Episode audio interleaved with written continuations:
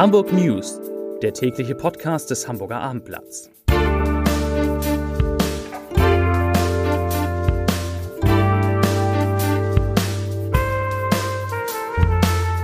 Liebe Hörer, hier sind unsere Top 3 Themen. Bürokratie in Vollendung, eine Kita, die nicht genehmigt wird, brennende Autos und eine Vollsperrung des Elbtunnels sowie kräftiger Sturm, der sogar Auswirkungen auf die Urlauber in Dänemark hat. Hier sind Marcel Becker und Sebastian Günther. Der Bedarf an guten Betreuungsplätzen ist im Allgemeinen in unserem Land sehr groß. Auch in unserer Stadt suchen viele Familien nach den passenden Angeboten für ihre Kinder. Da wundert es uns schon, wenn wir von einer Kita lesen, die keine Genehmigung bekommen hat. Begründung der Behörde, in diesem Fall geht es um die Behörde in Eimsbüttel, und hier ist das Zitat, es besteht kein öffentliches Interesse an einer Kita an diesem Standort. Zitat Ende. Das Außengelände der geplanten Kita von Gründerin und Erzieherin Kerstin Czernig reichte nicht. Also musste sie einen Antrag auf Sondernutzung eines öffentlichen Spielplatzes beim zuständigen Bezirksamt stellen. Der wurde nun mit der bereits erwähnten Begründung abgelehnt. 26 Kinder hatten aber schon Bedarf angemeldet. Acht Monate, und ich wiederhole das gern nochmal, acht Monate ließ sich das zuständige Bezirksamt für die Antwort Zeit. So lange hatte der Vermieter der geplanten Immobilie diese freigehalten. Jetzt ist der Leerstand für ihn nicht länger tragbar. Und auch das viele Geld von Kerstin Czernig ist weg. Knapp 18.000 Euro hatte sie in die Planung ihrer Kita gesteckt.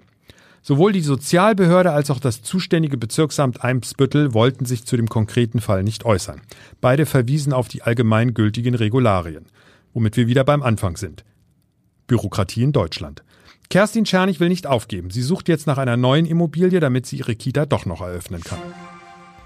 Der Elbtunnel musste heute Morgen voll gesperrt werden. Nach einem Auffahrunfall gerieten zwei Fahrzeuge in Brand.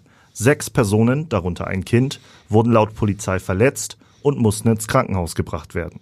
Die Sperrung verursachte kilometerlange Staus. Die Feuerwehr betreute insgesamt 53 Personen und geleitete diese aus dem Tunnel nach draußen. Dabei handelte es sich um Autofahrer, die sich in unmittelbarer Nähe des Unfalls befanden, aber nicht direkt darin verwickelt waren. Gegen 10.30 Uhr wurden die beiden Röhren Richtung Süden wieder freigegeben.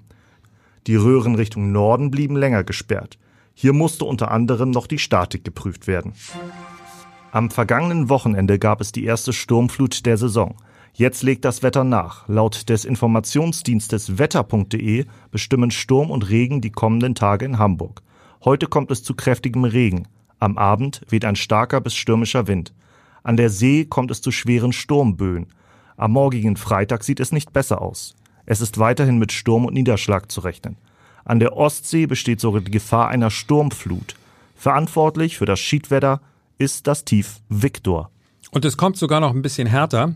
Die dänische Polizei fordert Anwohner und Urlauber an der Ostseeküste im Süden und Osten sogar dazu auf, das Küstengebiet, also auch die Ferienhäuser, bis spätestens Freitagmorgen zu verlassen. Dazu zählen natürlich auch die beliebten Feriengebiete von deutschen Urlaubern. Den Spaziergang an der Elbe sollten Sie, liebe Hörer, also auf übermorgen legen, auf Samstag. Dann lässt sich sogar die Sonne blicken und der Regen lässt nach. Die Temperaturen gehen rauf bis 17 Grad. Das ist schon ganz ordentlich. Und natürlich auch heute für Sie, liebe Hörer, und natürlich auch für die Leser, die meistgelesenen Artikel auf abendblatt.de. Auf der 3 HVV, Busse immer unpünktlicher, die 10 schlimmsten Linien. Ist immer spannend, ob auch Ihre Linie dazu gehört. Platz 2, Polizei Hamburg.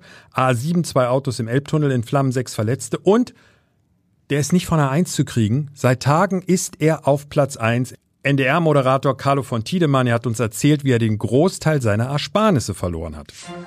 Und zum Schluss noch eine spezielle Leseempfehlung von Sebastian und mir. Es geht nämlich um das neue Album der Rolling Stones. Hackney Diamonds, so heißt die Platte. Und unser Kollege und Musikexperte Thomas André hat reingehört und er hat eine, wie wir finden, sehr witzige und gleichzeitig ehrliche Kritik geschrieben. Und er hat das Ganze unter die Unterschrift gestellt und die finden wir jetzt schon preisverdächtig. Geile Greise, die den Blues noch hinbekommen. Kostprobe, wir zitieren mal. Warum sollte also ein geriatrischer Gigant wie der 80-jährige Mick Jagger nicht über Beziehungskalamitäten, Paarungswünsche und Herzeleid singen, wie in den ersten drei Stücken von Hackney Diamonds, einem Album, das tatsächlich frisch und fesch aus den Boxen scheppert? Großartig, Thomas. Vielen Dank dafür. Viel Spaß beim Lesen und wir hören uns morgen wieder. Marcel Becker und Sebastian Günther wünschen einen schönen Feierabend. Bye, bye.